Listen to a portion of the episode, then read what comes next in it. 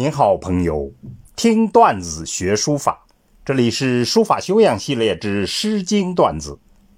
今天我们讲文王，周人的英雄颂歌。中国式的英雄颂歌是如何唱的呢？大雅的第一篇《文王》就是样板。更令人眼前一亮的是。这样的英雄颂歌还有具象的书法典范，听我一一道来。周人的英雄颂歌模式体现了我们中国人传统的价值观和文化特色。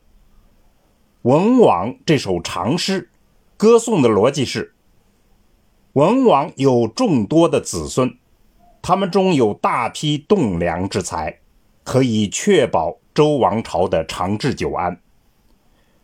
被文王制服的殷商贵族，最终也臣服于这种天命所选定之人。所以，西周的后代需要的不是别的，就是效法文王的德行，从而永保多福。这一切的福禄与荣耀，被归结为天命，这就呼应了颂歌开篇的话：“文王。”就在上帝的左右，上下不离。我们来欣赏一下这首颂歌。文王，文王指的就是周文王，周的缔造者。这首诗是周公的作品。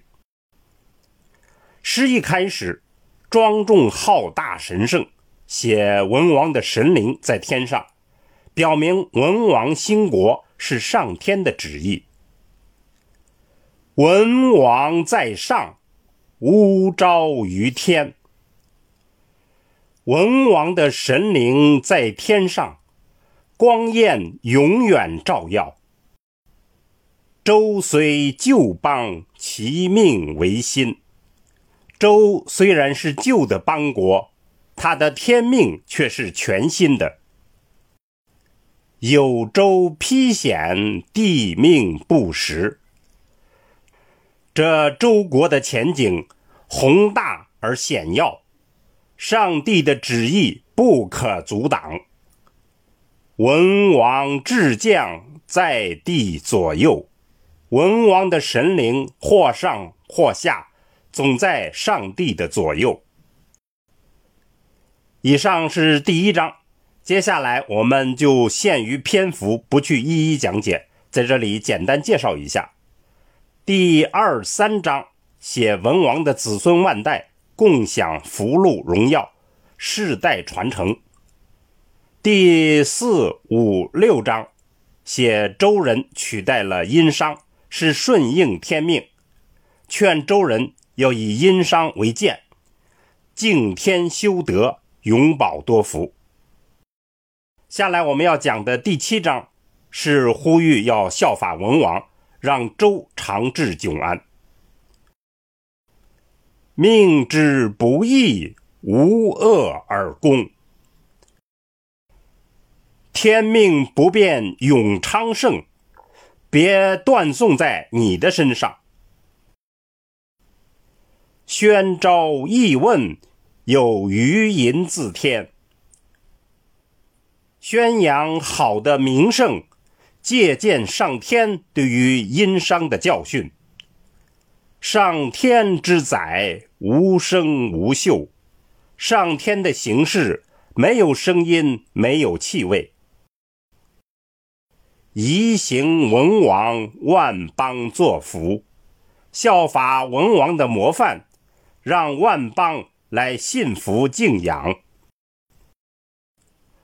总体来看，这首诗。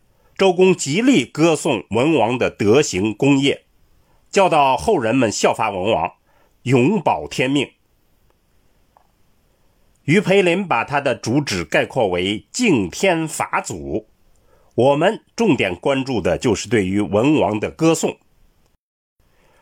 歌颂周文王，在书法中的典范便是毛公鼎。周宣王继位的时候，为了振兴朝政。请他的叔父毛公为其治理政务，于是注鼎以传子孙。与《诗经·文王》一样，毛公鼎的铭文极力歌颂周文王，其书风堪称上古书法的典范。早期金文还有明显的象形图画色彩，字形比较随意，字的大小变化比较明显，显得天真烂漫；而晚期的金文则愈来愈符号化。规范整齐，充满了理性色彩。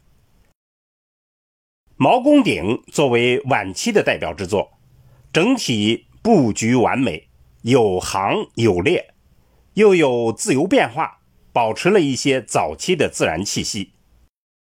字体瘦劲修长，不蹙不泄，仪态万千。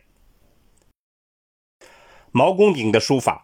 表现了这种特殊颂歌的严肃与神圣，甚至在笔法的圆润精严之中，能体会到敬仰的感情；在深凝拙朴的书风里，能感受到作为周王朝的缔造者周文王的德行与作风，以及他经过不懈努力取得胜利的英雄个性。总之。在歌颂周人心目中最伟大的英雄和神圣的先祖这一点上，《诗经·文王》和金文书法毛公鼎用不同的艺术形式表现了共通的功能与风格，对于后代颇具启迪意义。最后，我们再来欣赏一下文王的诗句吧：“文王在上。”乌昭于天，周随旧邦，其命维新。朋友们，我们下次再见。